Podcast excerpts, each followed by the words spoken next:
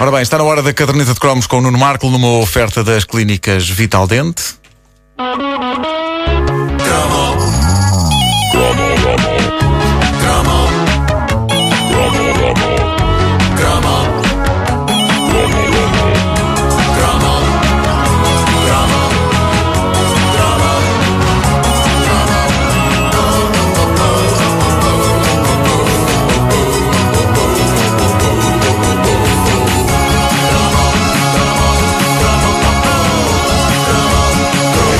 Houve muita coisa que vimos na televisão quando éramos pirralhitos eh, que recalcámos e que esquecemos. O que vale é que existe o YouTube para nos lembrar como as coisas funcionavam nos anos 80 e como coisas que na altura deviam ser absolutamente inquestionáveis e elementares, hoje atingem verdadeiros Everestes, verdadeiros Himalaias de Palermice.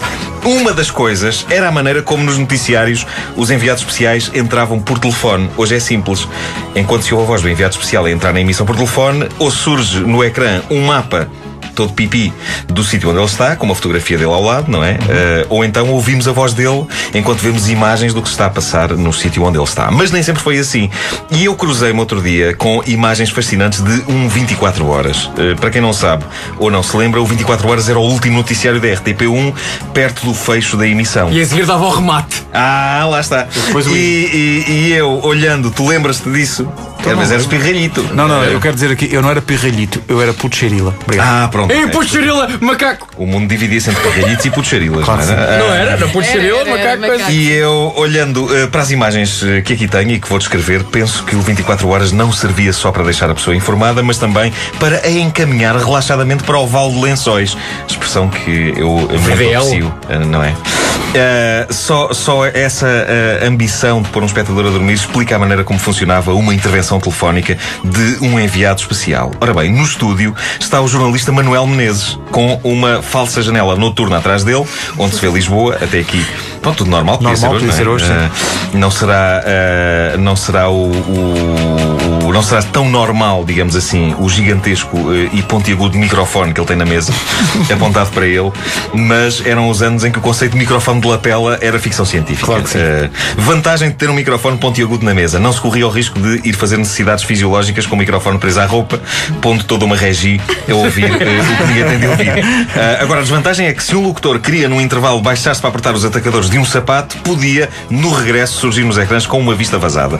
Mas Manuel Menezes prepara-se para dar entrada ao enviado especial. O Pedro Luís de Castro, que está a acompanhar as conversações, está de novo em contacto com 24 horas. Pedro Luís de Castro, boa noite. Disseste há pouco na reportagem que nos E enviaste... neste momento, o jornalista da RTP o que é que faz?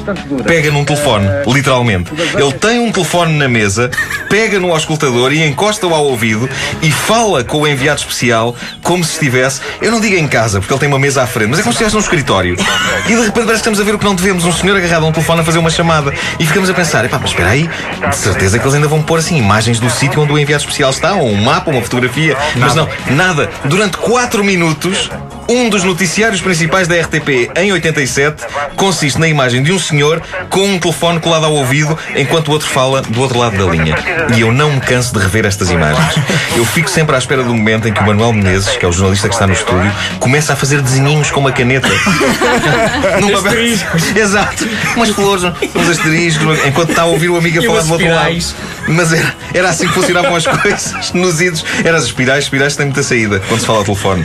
Nos idos de 87 não se pode ser mais baixa fidelidade do que isto. Vamos ao contacto telefónico com o nosso enviado especial. Deixem-me cá pegar no telefone e fazer a chamada. Vamos a isto. Ainda por cima, de certeza que ele não precisava de estar ao telefone. É só, é um mecanismo de encenação, porque ele de certeza que estava como nós a ouvir a chamada a sair de um alto-falante no estúdio. Mas eu consigo imaginar a conversa antes do noticiário. Epá, para eu não ficar com cara de parvo a olhar para a câmara enquanto o outro gajo fala, deixem-me segurar num telefone, que assim eu posso olhar para baixo e não ter de encarar os vários milhares de espectadores que estão neste momento a olhar para mim. O que vale é que só há mais um canal e a esta hora deve estar a dar um filme do Bergman, que deve ser mais parado do que a imagem da minha pessoa agarrada a um telefone durante 5 minutos. Não era.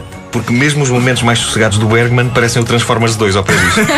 Mas é bonito de se ver. É bonito de se ver. Muito bom.